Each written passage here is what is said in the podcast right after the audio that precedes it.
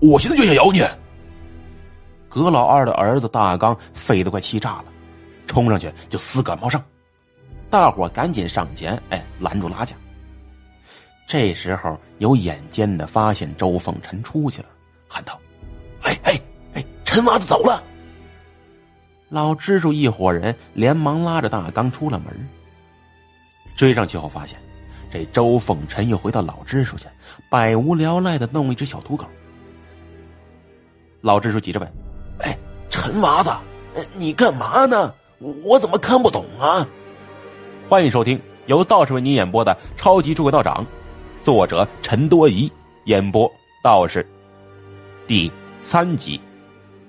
周凤臣提着狗腿甩出去好几丈，摔的小土狗是嗷嗷直叫，说道：“那骑驴的女人暂且不提，就说这葛老二吧，他能诈尸肯定是有原因的，要么是心中有怨气啊，要么是有未了的心愿。大刚说他爷爷俩存了十万块钱就没了，这事有些奇怪。”再结合葛三怀看到葛老二之后，第二天晚上就被咬死了。昨晚葛茂生又看到这个人了，好像还有逻辑似的。我就想着去敲一下这葛茂生，没想到还真是他们干的。这葛老二临死前呢，肯定是还想着自己那钱的事儿，恨得牙根直痒，所以说死后是来报复来。如果我没猜错呀。骗的钱的三个人都得死，今晚呢，轮到葛茂胜了。周凤臣说的有些乱，一群人消化半天才反应过劲儿来。老支书郁闷道：“哎，这都是你乱猜的，准不准呢？”周凤臣说：“事情吧，有时候就这么简单。”老支书又说：“可是你就算是把事情弄明白了，这……”这这整明白八回有什么用啊？那今晚这葛茂盛还得死啊！周凤臣嘿嘿笑道：“那怎么了？我既然说了，肯定有辙啊！今天晚上我去葛茂盛家门口堵他们去，大耳刮子抽死他们！”老支书没听明白：“你你你抽谁？能是谁呀？那女人和葛老二他们呗！”众人一听。大白天的，脊背直凉，起了一身白毛汗。当天晚上，月黑风高，老支书把葛三怀、葛茂盛和葛四水骗葛老二家的钱全部搜了出来，还给大刚，全当是补救一下了。完事儿呢，摆上一桌酒席。周凤臣先是胡吃海塞一通，然后来者不拒，哎，这小白酒啪啪干的直响。到了夜里十来点，一桌几十个人被他喝下大半，剩下老支书蓝老太太、大刚和另外一个汉子四人滴酒为战。紧接着发生的事儿，他们就不太能理解了。他们看着周凤臣从耳朵眼里流出一大串白酒，随即脸色恢复正常，跟没事人一样。这一群人眼珠子都快瞪了出来。周凤臣又慢条斯理的把一盘花生米吃完，才问：“几点了？”老支书看了眼怀表，急道：“快十一点了。”周凤臣打了个饱嗝：“ 得了，别闹了，咱一块儿去啊，看看到底怎么回事。”老支书和蓝老太太当场吓得脸白了。哎哎，不了不了，我，我们这年年纪大了啊，吃吃不消，吃不消。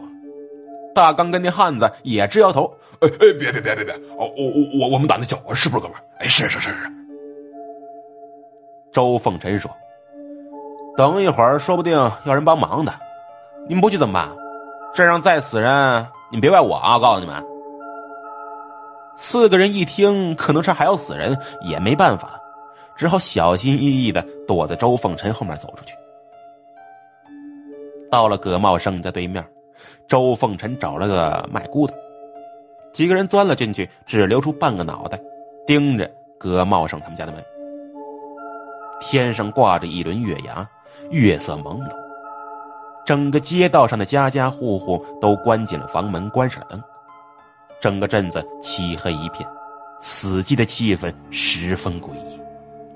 老支书四个人大气不敢喘，小心翼翼的观想他处。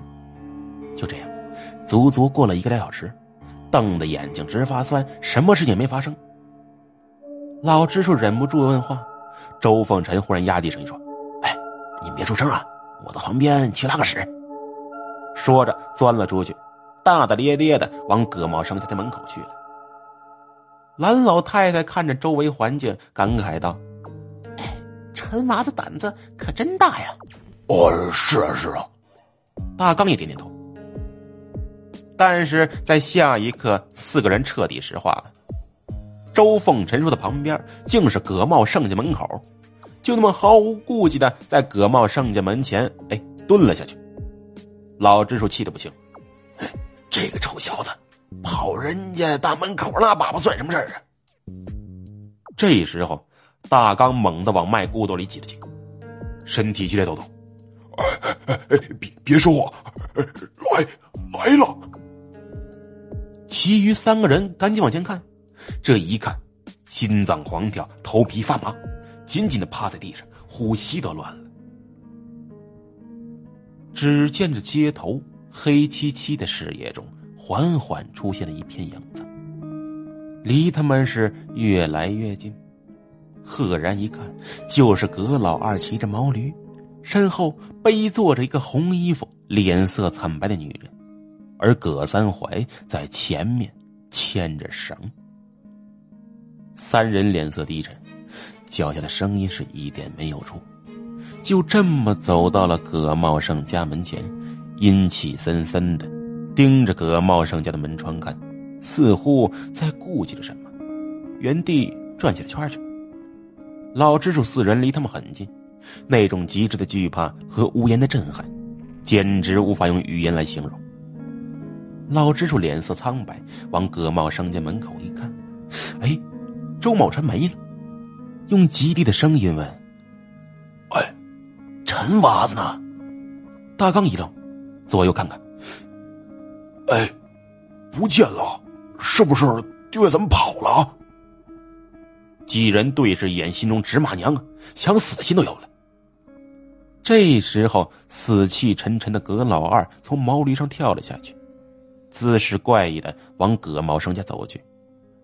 老支书四人一下子想到了葛三怀死的样子，心都到了嗓子眼，完蛋了，这葛茂生要被咬死了。哒哒哒！就在这时，街角传来一阵踏地的声音。老支书四人抬头一看，脸颊直抖，不知该如何形容自己的心情。他们看到啥了？就只见这周凤臣不知从哪儿也骑了头毛驴，晃晃悠悠的到了葛二老面前，拦住他，咧嘴笑笑。夜色下，葛老二、白脸女人葛三怀齐刷刷的转头看向这周凤臣，而周凤臣也盯着他们三个人。就这么过了好一会儿，周凤臣粗声粗气的说：“滚！”对面的葛三怀也怪叫一声，扑向周凤臣，也没见周凤臣做了什么，那葛三怀就啊叫着飞了出去。紧接着，这葛老二歪歪斜斜的也冲向周凤臣，这周凤臣双手按着驴背，一脚凌空飞踢，正踢在了这葛老二脑袋顶上。葛老二惨叫的飞出去五六米远，一连翻了好几十个跟头。而这时候，骑在驴背上的白脸女人尖叫一声，吐出根鲜红的舌头，直奔周凤臣而去。老支书四人头皮直炸，呼吸瞬间停住了。没想到啊，周凤臣只是呵呵一笑，一把握住舌头，一拉一松，哎，啪！一下子，那舌头反弹回这女人脸上，就像橡皮筋一样。啊！这女人惨叫一声，差点摔下毛驴，惊慌的伸手一招，呵，葛老二、葛三怀全部到了毛驴身上，然后这毛驴裹起一团黑气，撒丫子就往镇外飘，眨眼之间就已经找不到了。哎，你们几个，哎，出出出出来，出来！你们守着葛茂家大门啊！我追他们去。周凤臣交代完，这一手提着毛驴，一手一跨，腾，骑上了毛驴，然后踏踏踏踏就追出了这镇子。